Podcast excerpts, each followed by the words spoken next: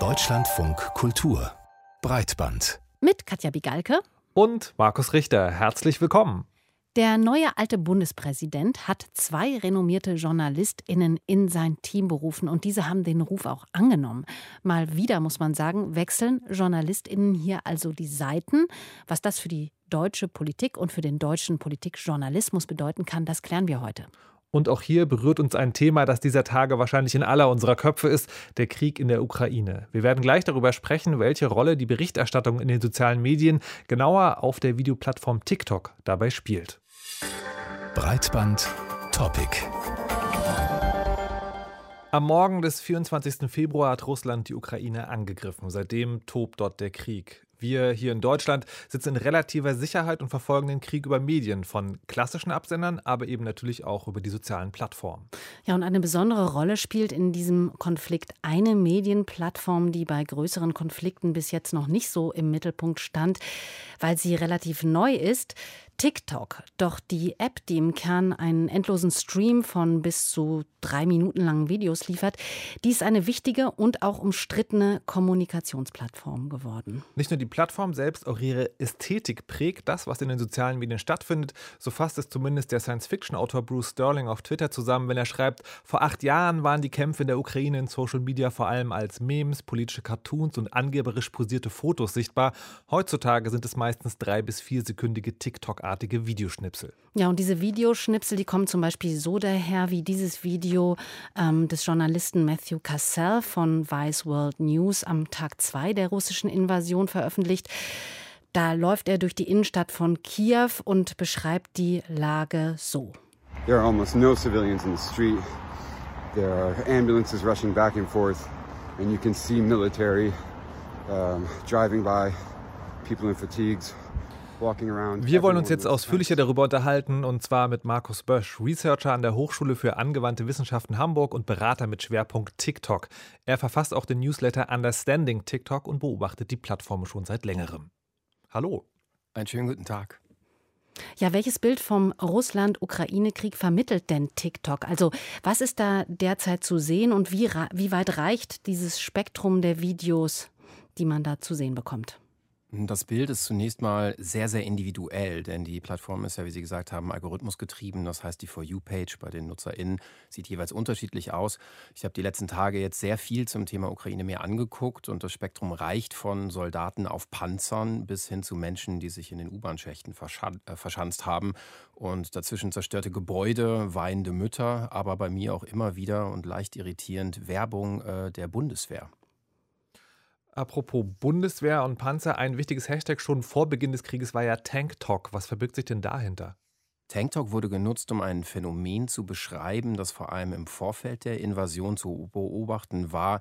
Äh, da haben vor allem russische NutzerInnen auf russischem Staatsgebiet ihr Telefon gezückt und haben äh, Truppenbewegungen gefilmt, also endlose Züge mit Panzern drauf ähm, etc. Und diese Videos wiederum wurden aufgegriffen von sogenannten OSINT-ExpertInnen, also Open Source Intelligence Menschen, die die dann wiederum abgeglichen haben äh, mit Satellitendaten und die so die gesamten Truppenbewegungen quasi ähm, schon mal transparent machen konnten. Das ist also ein ganz schön großes Spektrum an Akteuren, die da mitmischen und publizieren. Haben Sie so eine Übersicht darüber, wer das alles so ist? Letztlich äh, sind im Konfliktgebiet selbst ja alle Menschen mit einem äh, Smartphone ausgestattet und das nutzen sie, um diese außergewöhnliche Situation zu dokumentieren. Und sehr, sehr viele von diesen Videos landen dementsprechend auch auf der populären äh, Plattform TikTok. Und ähm, das ist wirklich die gesamte Bandbreite von kämpfenden Menschen bis hin äh, zu Menschen in der Ukraine, in kleinen Dörfern, in großen Städten, ähm, die dokumentieren ihren Alltag derzeit auf der Plattform. Auf Twitter wurde ja mit Beginn des Krieges sofort gewarnt, glaubt nicht alles, guckt immer, was die Quellen sind. Inwiefern spielt sowas auch bei TikTok eine Rolle? Wird das auch als Möglichkeit für Desinformation genutzt? Absolut, wobei man sagen muss, dass das ganze Feld Desinformation auf der Plattform noch nicht wirklich untersucht ist. Da gibt es jetzt erste Versuche und ich möchte es auch in meiner aktuellen Dissertation ähm, komplett erfassen. Ähm, was wir auf der Plattform aber sehen, ist absonderlich viel Missinformation. Ähm, also wir sehen hier zum Teil äh, Videos, die unterlegt werden mit Sounds von Schüssen, aber dieser Sound gehört quasi gar nicht äh, zum Video äh, und diese Videos verbreiten sich und werden von anderen aufgegriffen und nachgemacht gemacht und ähm, deswegen ist es im Moment sehr schwierig herauszufinden, äh, welche Informationen auf der Plattform sind überhaupt verlässlich und welche nicht, welche sind überhaupt von jetzt und äh, welche Videos sind vielleicht schon deutlich älter. Ich sehe nämlich auf dem Feed erstmal nicht äh, die Zeitmarke. Das heißt, ich muss immer erst nochmal nachgucken, um herauszufinden, ist das überhaupt ein aktuelles Video oder ist das gegebenenfalls schon äh, ein Jahr alt. Also man muss sich schon ein bisschen bemühen, um herauszufinden, äh, was für eine Quelle man da vor sich hat, ja? Das ist richtig und das ist natürlich gerade auf der Plattform bei einer eher jungen Zielgruppe auch eine Gefahr. Wenn ähm, die Digitalkompetenz quasi fehlt, dann gibt es hier ganz viele Beispiele auch von Livestreams, wo Leute sagen, oh mein Gott, äh, das passiert jetzt gerade, äh, während diese Livestreams zum Teil überhaupt nicht aus der Ukraine sind. Kann denn TikTok trotzdem eine gute Quelle für JournalistInnen sein, um sich so ein Bild dann auch von dem Krieg und von der Situation vor Ort zu machen? Also, wenn das doch so schwierig ist zu unterscheiden zwischen echt und fake? Absolut, denn äh, wir finden hier ganz äh, viele Videos zuerst. Also ich habe jetzt in der eigenen Recherche gesehen, dass ich ganz viel bei Twitter gesehen habe, was aber vorher schon bei TikTok war. Und ich habe auch eine ganze Reihe von vor allem US-amerikanischen TikTok-Accounts von, von Medienanbietern quasi gesehen, die ihre Themen auf der Plattform finden, dann recherchieren und selber darüber berichtend äh, TikTok-Videos anfertigen. Es ist ja ein Vorwurf, mit dem die Plattform, seit sie existiert, quasi immer wieder konfrontiert wird. Oder es sind eigentlich zwei. Das eine ist Shadow Banning, also dass Inhalte künstlich in der Reichweite eingeschränkt werden. Und das andere immer sozusagen, der Mutterkonzern von TikTok sitzt in China. Der Staat China hat sich jetzt im konkreten Fall irgendwie mit Russland solidarisiert. Meinen Sie, das spielt hier in der Berichterstattung auch eine, eine Rolle? Oder sozusagen in den Inhalten, die sichtbar sind oder vielleicht eben auch nicht? Ich finde es zu einfach zu sagen, oh, die Plattform äh, kommt, der Konzern, der die Plattform betreibt, äh, sitzt hauptsächlich in China und deswegen äh, quasi als direkte Folge darauf äh, werden jetzt irgendwelche Inhalte so und so angezeigt. Das ist ein Thema, über das man bedauerlicherweise auch ähm, dank der fehlenden Transparenz des Konzerns ByteDance sehr, sehr wenig weiß und ähm, dementsprechend ist es halt auch super schwierig, da jetzt konkrete Aussagen zuzutreffen. So ein anderer Vorwurf, der lautet ja, dass TikTok-User über Fake-Livestreams da Geld einsammeln. Was ist denn an diesem Vorwurf dran? Das ist etwas, was ich in der Tat auch selbst beobachtet habe. Es gibt bei TikTok die Möglichkeit, äh, live zu streamen. Äh, das wird von sehr vielen Nutzerinnen und Nutzern eben gemacht. Und es gibt die Möglichkeit durch sogenannte Micro-Donations, also so digitale Bilder von beispielsweise einer Rose, äh, kann man Kleinstbeträge spenden. Also 70 Rosen sind dann irgendwie so ein Euro. Und äh, das wird offensichtlich von einer ganzen Reihe von Menschen genutzt, die noch nicht mal selbst in der Ukraine sitzen müssen, die dann halt einen äh, gefakten Livestream anfertigen mit Videos, die sie aus anderen Quellen des Internets haben. Zum Teil kann man sehen, dass die dann geloopt werden. Und dann kann man eben sehen, äh, dass sehr viele Menschen, die auf die Plattform Plattform draufkommen, äh, entsetzt sind, direkt ganz oft auf diesen quasi Spende-Button draufdrücken und Solidarität bekunden in sehr vielen unterschiedlichen Sprachen, äh, aber letztlich äh, einem Betrug aufsitzen. Sie hatten ja gerade schon erwähnt, dass es sozusagen problematisch ist, dass eben junge Menschen das auch als Informationsquelle benutzen, weil es eben so viel Missinformation gibt. Andererseits haben Sie gesagt, es gibt auch klassische Medien, die darüber berichten. Aber das, das äh, überschneidet sich häufig genug nicht. Ne? Also klassische Medien in einer neuen sozialen Plattform und junge Menschen, die eine ganz andere Ästhetik oder Erzählweise vielleicht äh, ähm, gewöhnt sind. Glauben Sie, dass das aber zusammenkommen kann? Oder glauben Sie, dass es auf TikTok auch gute Nachrichtenquellen für, ich sage jetzt mal im Klischee, die jungen NutzerInnen gibt? Auf jeden Fall. Also gefragt sind hier vor allem äh, Medienanbieterinnen und Medienanbieter. Und man kann das im deutschen Sprachraum beispielsweise bei der Tagesschau sehen. Die Tagesschau hat eine Million Follower auf der Plattform und hat eine riesige Anzahl von Likes, die auf der Plattform noch deutlich wichtiger als Währung sind. Also das Interesse ist da eine Pew-Studie in äh, den USA im letzten Jahr hat äh, aufgezeigt, dass offensichtlich ein Drittel der Nutzerinnen und Nutzer ganz klares Interesse an nachrichtlichen Inhalten haben. Gefragt sind also Medienanbieter und da gibt es inzwischen eine ganze Reihe von vor allem US-amerikanischen Fernsehsendern, die jetzt gerade einen sehr, sehr guten Job dabei machen, aus der Region ähm, zu berichten. Unter anderem eben der schon gehörte Kollege von Vice World News. Ja, vielen Dank, Markus Bösch, für das Gespräch und äh, für diese Einschätzung. Kerstin Gammelin und Marc Brost arbeiten in Zukunft für den Bundespräsidenten. Und das wäre jetzt nichts Besonderes, wenn nicht beides renommierte Politikjournalistinnen wären. Gammelin kommt von der Süddeutschen Zeitung und wird Sprecherin und Brost kommt von der Zeit und wird Redenschreiber, beziehungsweise heißt der offizielle Titel hier Leiter der Abteilung Strategische Kommunikation slash Rede. Man könnte sagen, sie wechseln die Seiten. Und das ist vor allem in jüngster Vergangenheit kein Einzelfall. Immer wieder wechseln JournalistInnen in die Politik. Wie dieser Wechsel von Journalismus in die Politik fortstatten geht und ob es funktioniert, die kritische Journalistin abzuschalten und eine abgestimmte Linie zu verteidigen, Matthias Finger hat nachgefragt. Der Schritt in die Politik ist für Journalisten gar nicht so schwer. Christiane Hoffmann, zuletzt Autorin im Hauptstadtstudio des Spiegels, hat es gerade vorgemacht. Ende letzten Jahres wurde sie stellvertretende Regierungssprecherin. Im Januar stellte sie sich vor auf einer Regierungspressekonferenz. Ich bin Christiane Hoffmann. Ich war 25 Jahre lang oder länger Journalistin bei der Frankfurter Allgemeinen Zeitung, der FAS und beim Spiegel.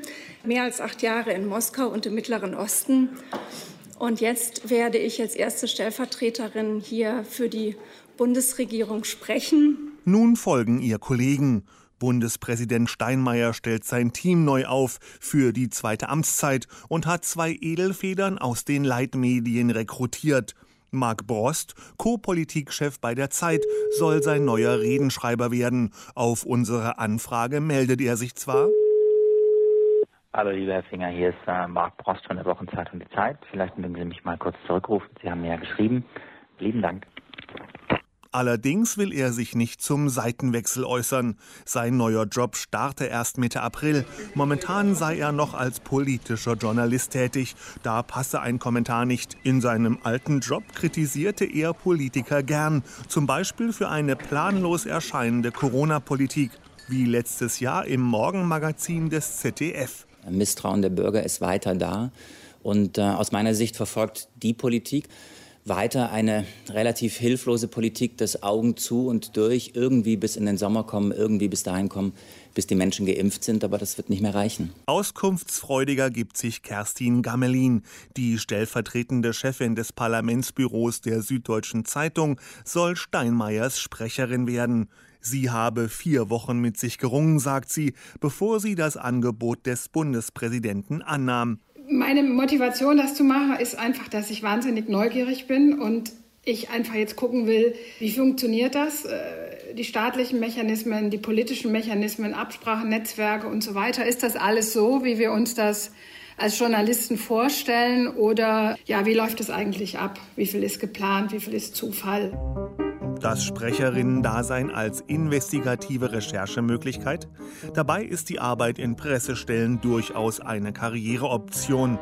Der ehemalige Regierungssprecher Ulrich Wilhelm wurde 2010 gar Intendant des Bayerischen Rundfunks.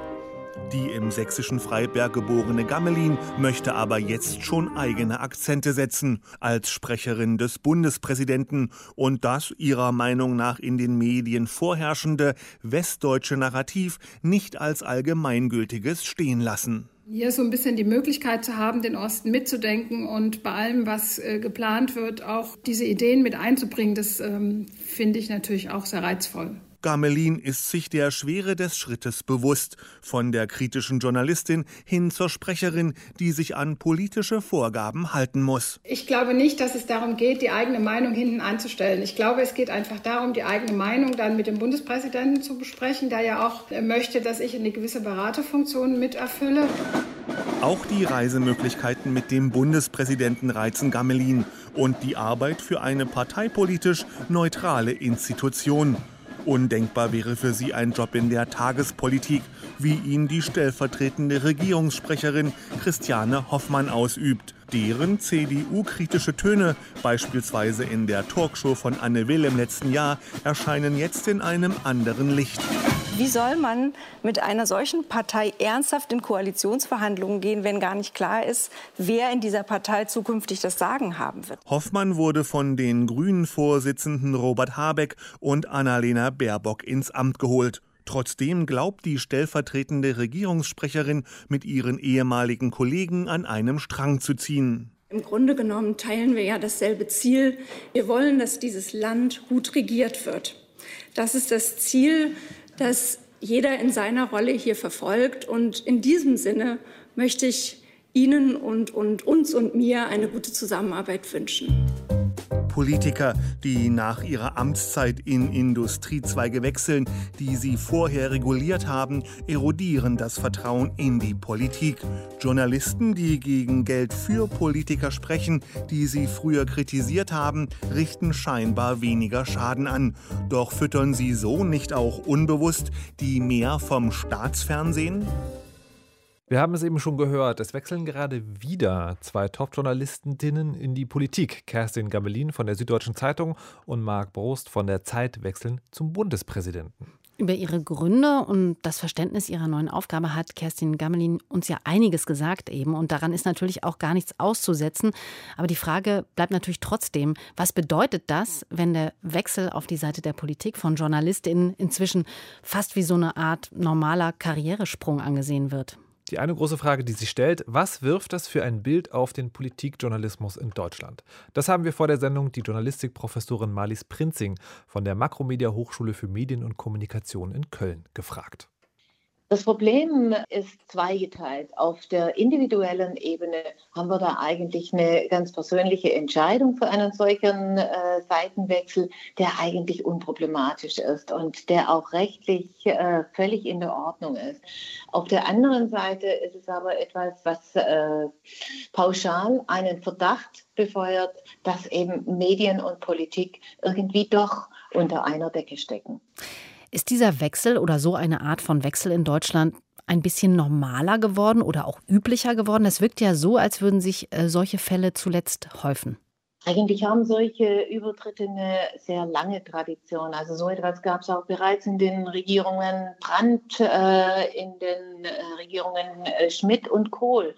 Also auch da war es beispielsweise so, dass äh, Konrad Ahlers, der damals stellvertretender Chefredakteur war beim Spiegel, in die Regierung Brandt äh, eingetreten ist oder dass Helmut Schmidt äh, sich äh, den Intendanten von Radio Bremen, also Klaus Bölling, als äh, Sprecher geholt hat und Kohl hat äh, Peter Böhnisch als seinen Sprecher äh, geholt, der ja vorher bei Bild am Sonntag war und bei der Welt gewesen ist das gab es also schon in der Vergangenheit und im Übrigen auch nicht nur äh, im deutschen Politikjournalismus, sondern es gab es auch äh, international. Da ist sogar eine Ikone des unabhängigen Journalismus, ein äh, Reporter wie Seymour Hirsch, ein Beispiel dafür, der äh, bereits 1968 äh, bei Eugene McCarthy, also der war damals äh, demokratischer Senator, äh, Pressesprecher war, als der sich damals beworben hat um eine Präsidentschaftskandidatur. Was sich verändert hat, ist, dass das lange Zeit kaum wahrgenommen worden ist und kaum thematisiert worden ist. Und ich finde es sogar positiv, dass sich das verändert hat und dass wir jetzt auch heute und hier darüber sprechen. Also es ist wichtig, das zu thematisieren, weil man ja als Politikjournalist schon eine besondere Verantwortung hat gegenüber der Öffentlichkeit, oder?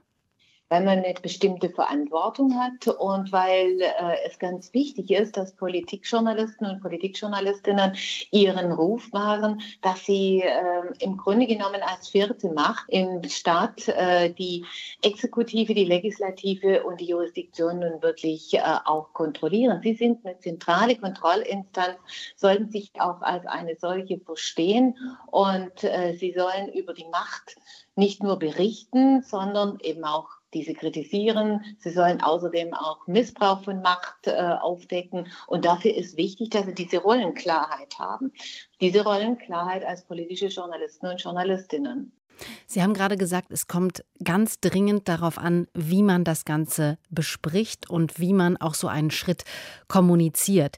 Wenn man sich jetzt mal anschaut, wie Kerstin Gammelin das zum Beispiel präsentiert hat, dass sie nun zu dem Bundespräsidenten Steinmeier wechselt. Da hat sie ganz schlicht geschrieben in einem Tweet, er hat mich gebeten, in der zweiten Amtszeit für ihn zu sprechen. Das ist eine große Aufgabe, jetzt auf der anderen Seite für die Demokratie unterwegs zu sein. Ich freue mich sehr.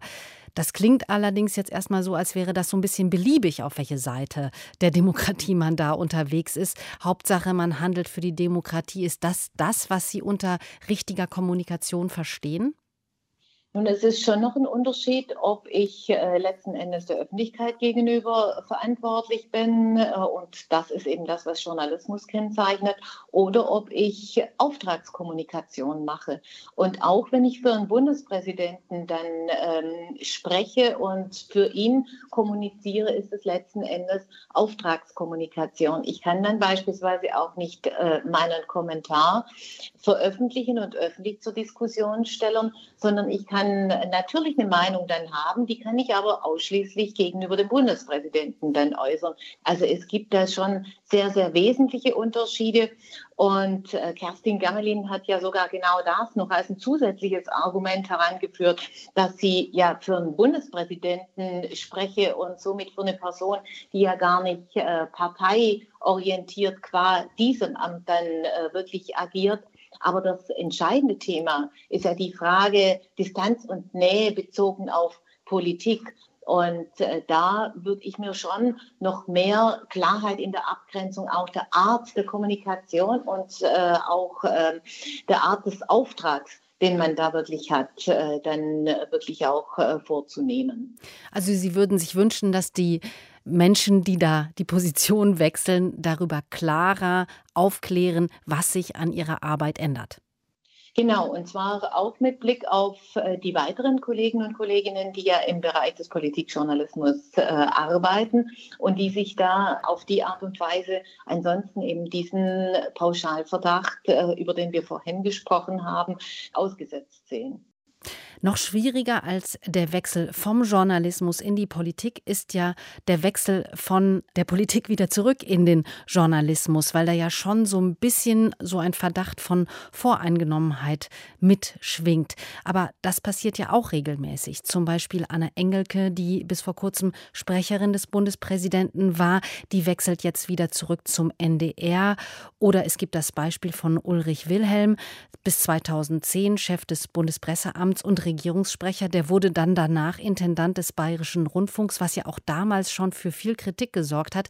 Wie sehen Sie denn das? Ist das vielleicht dann ein Wechsel zu viel? Diese Situation haben wir ja auch bezogen auf äh, Steffen Seibert, äh, der ja früher Moderator der ZDF-Nachrichten war und dann äh, bei Angela Merkel Regierungssprecher geworden ist. Er hat sich ja beispielsweise sogar äh, damals ein allgemeines Rückkehrrecht äh, rausverhandelt.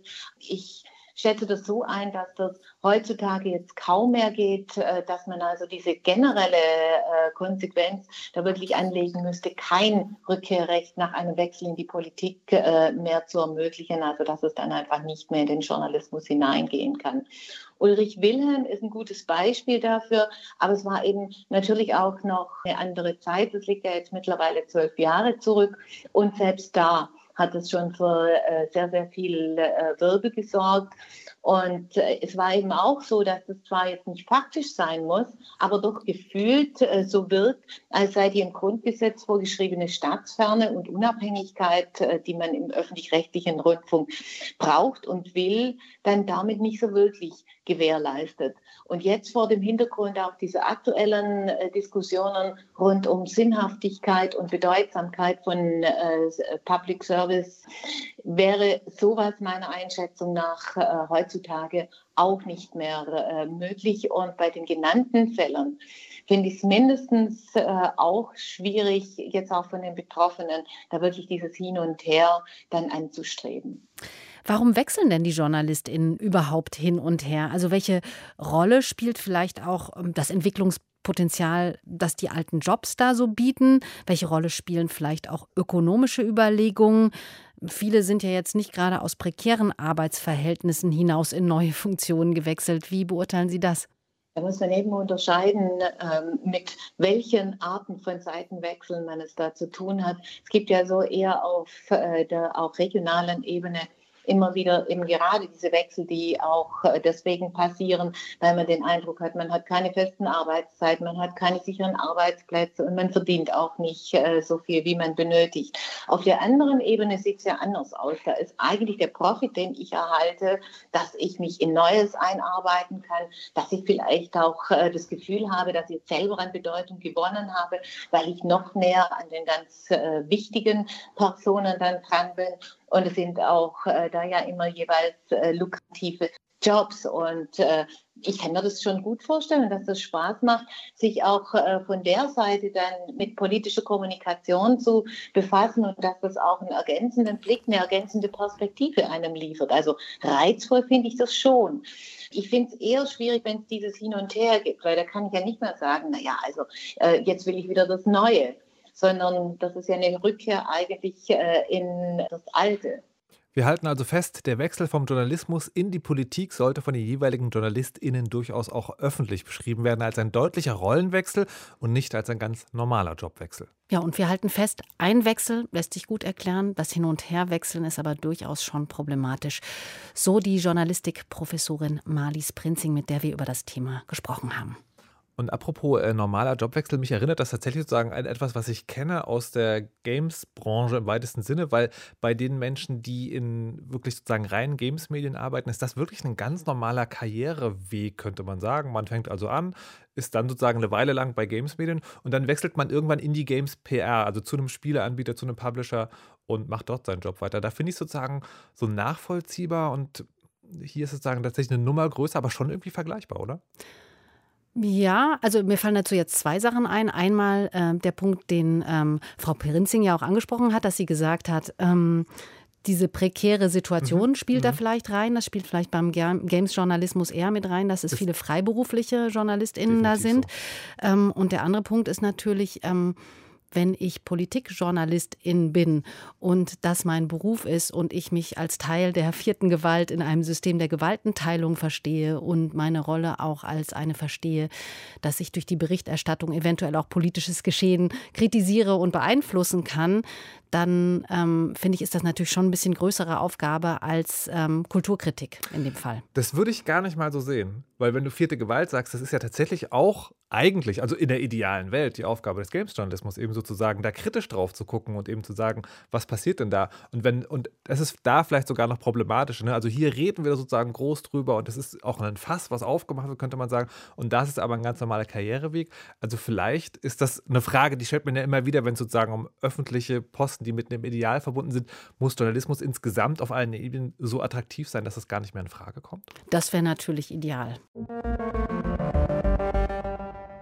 Es ist das perfekte Sicherheitsversprechen. Nie wieder Sachen verlieren. Mit diesem Traum aller Control-Freaks oder einfach Leuten, die immer wieder ihren Schlüssel verlegen, machen Hersteller von GPS-Sendern oder anderen Tracking-Tools ein ganz großes Geschäft. Ja, und in das Geschäft ist jetzt auch Apple eingestiegen mit seinen AirTags. Das sind so, Kreis, so, so kreisrunde Sender, die eigentlich dafür sorgen sollen, dass man zum Beispiel immer weiß, wo Schlüssel eben und Portemonnaie und all die anderen Dinge, die einem wichtig sind, eben sind. Die Betonung liegt aber auf eigentlich. Denn AirTags, aber auch andere Ortungstools machen in letzter Zeit immer wieder Negativschlagzeilen von Stalking und Diebstählen mit Hilfe der kleinen Sender. Ist da die Rede, was dahinter steckt und wie Apple versucht, das Problem zumindest für die AirTags einzudämmen, hat Kollege Leon Ginzel recherchiert. Wenn ein New Yorker Model folgende Nachricht per Instagram an seine 800.000 Fans sendet, scariest, scariest da muss etwas Ernstes passiert sein. Brooks Nader war das, Anfang Januar, auf dem Weg von einer Bar in Downtown nach Hause. Der Grund für ihre Nachricht? Das Model hatte erfahren, dass es von einem fremden Apple AirTag ausgespäht wurde, einem Tracking-Sender. Kreisrund, Silber, so groß wie ein 2-Euro-Stück, dank Bluetooth-Technik und starker Batterie im Unterschied zu GPS-Sendern mit sehr langer Lebensdauer. Die Bedienung ist kinderleicht. Einmal an Schlüssel oder Portemonnaie montiert und mit dem iPhone gekoppelt, kann man jederzeit sehen, wo die Gegenstände sind. Falls man die Sachen verliert, lässt sich ein Ton abspielen oder die Richtung anzeigen, wo der Gegenstand ist. Das geht auf der Nahdistanz. Die effektivste Möglichkeit ist aber auf das Apple-weite Wo ist-Netzwerk zurückzugreifen. Sebastian Treppesch vom Fachmagazin Mac und I. Das ist eigentlich das Raffinierte an dem AirTag. Also darüber kann ich ein AirTag auch dann finden, wenn es gar nicht direkt mit meinem iPhone verbunden ist. Also zum Beispiel verliere ich jetzt irgendwo vor einem Supermarkt an den Einkaufswägen äh, meinen Schlüssel und eine andere Person geht daran vorbei und hat ein iPhone in der Tasche und sein iPhone meldet dann automatisch in dieses äh, Wo ist Netz, äh, dass mein AirTag dort an dieser Stelle liegt. Und ich kann dann in einer App und auf einer Karte nachgucken, äh, wann und wo mein AirTag denn zuletzt gesehen wurde. Und genau hier liegt das Problem, denn dadurch wurden die AirTags in letzter Zeit immer wieder missbraucht, um Menschen zu stalken oder Luxusautos zu verfolgen und dann zu stehlen. Brooke Snyder haben wir ja schon gerade gehört. Das Model wurde übrigens von ihrem iPhone per Push-Meldung gewarnt, dass sie getrackt wird. Zu Hause hat sie dann den AirTag in ihrem Mantel entdeckt. Diese Warnung ist eine von Apples Schutzfunktionen.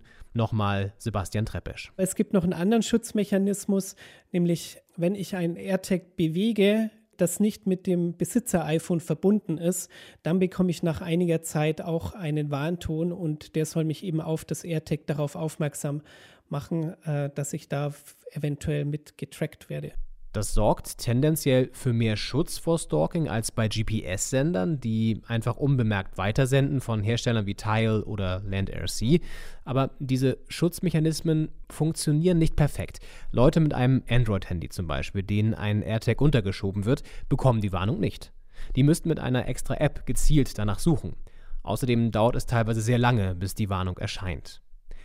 Apple hat diese Schwächen erkannt und will die Mechanismen zumindest für Apple-User im Laufe des Jahres nachbessern. Ab wann vor einem fremden AirTag gewarnt wird, ist aktuell noch sehr schwankend. Das kann nach drei Stunden sein oder aber auch erst nach ein bis zwei Tagen. Das soll künftig schneller passieren. Zudem soll der Alarmton lauter werden.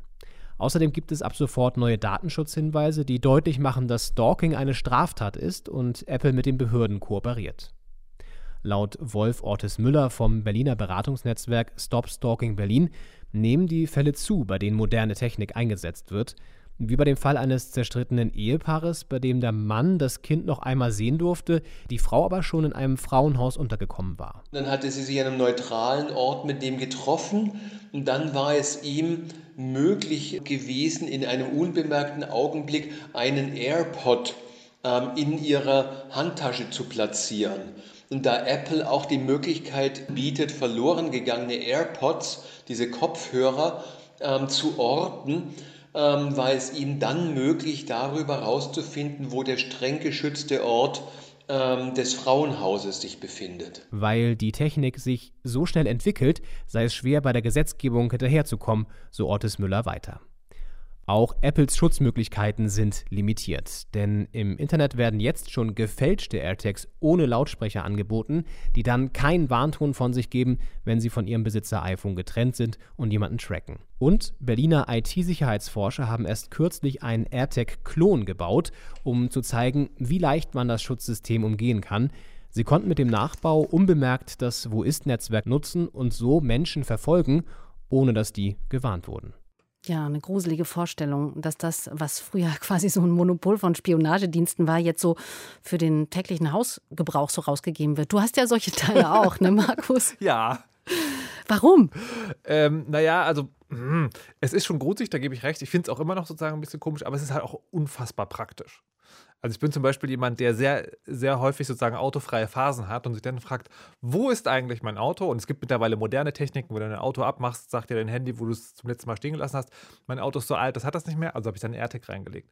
Das ist total praktisch. Gleichzeitig habe ich gedacht, ich habe es neulich verliehen an jemand aus der Familie und dachte so, Moment mal, der hat ja auch ein iPhone, der müsste ja eigentlich so eine Warnung irgendwann aufpoppen, wenn der damit rumfährt. Ist nicht passiert. Also finde ich schon auch, also so eine Mischung aus, aus praktisch gruselig ist, ist so eine dieser klassischen Technikgrenzen, finde ich, wo man sich fragen muss, wollen wir uns das Leben verderben lassen davon, dass es immer auch sozusagen einen, also sagen, einen kriminellen Zweck oder einen düsteren Zweck dafür gibt. Und andererseits ist aber schon die Frage, kann man diese Dinger vielleicht doch nicht irgendwie noch sicherer bauen, als es jetzt gemacht ist, weil die Ideen, die da sind zum Schutz, die sind ja okay, aber eben auch ganz leicht, also Lautsprecher abklemmen zum Beispiel, ähm, unterlaufbar wieder. Also ich bin mir da unschlüssig, aber in dem einen Fall nicht so, dass ich es nicht benutze. Man könnte ja genauso fragen, wollen wir uns das Leben verderben lassen von diesem Risiko, was da immer mitschwingt ähm, und nicht vielleicht in Kauf nehmen, ab und zu mal ein bisschen länger Sachen zu suchen? Ist, äh, also man landet halt, ne, so, egal was man diskutiert, immer wieder bei der ganz großen klassischen Datenschutzdiskussion. Ne, Soll es eigentlich gar nicht erst passieren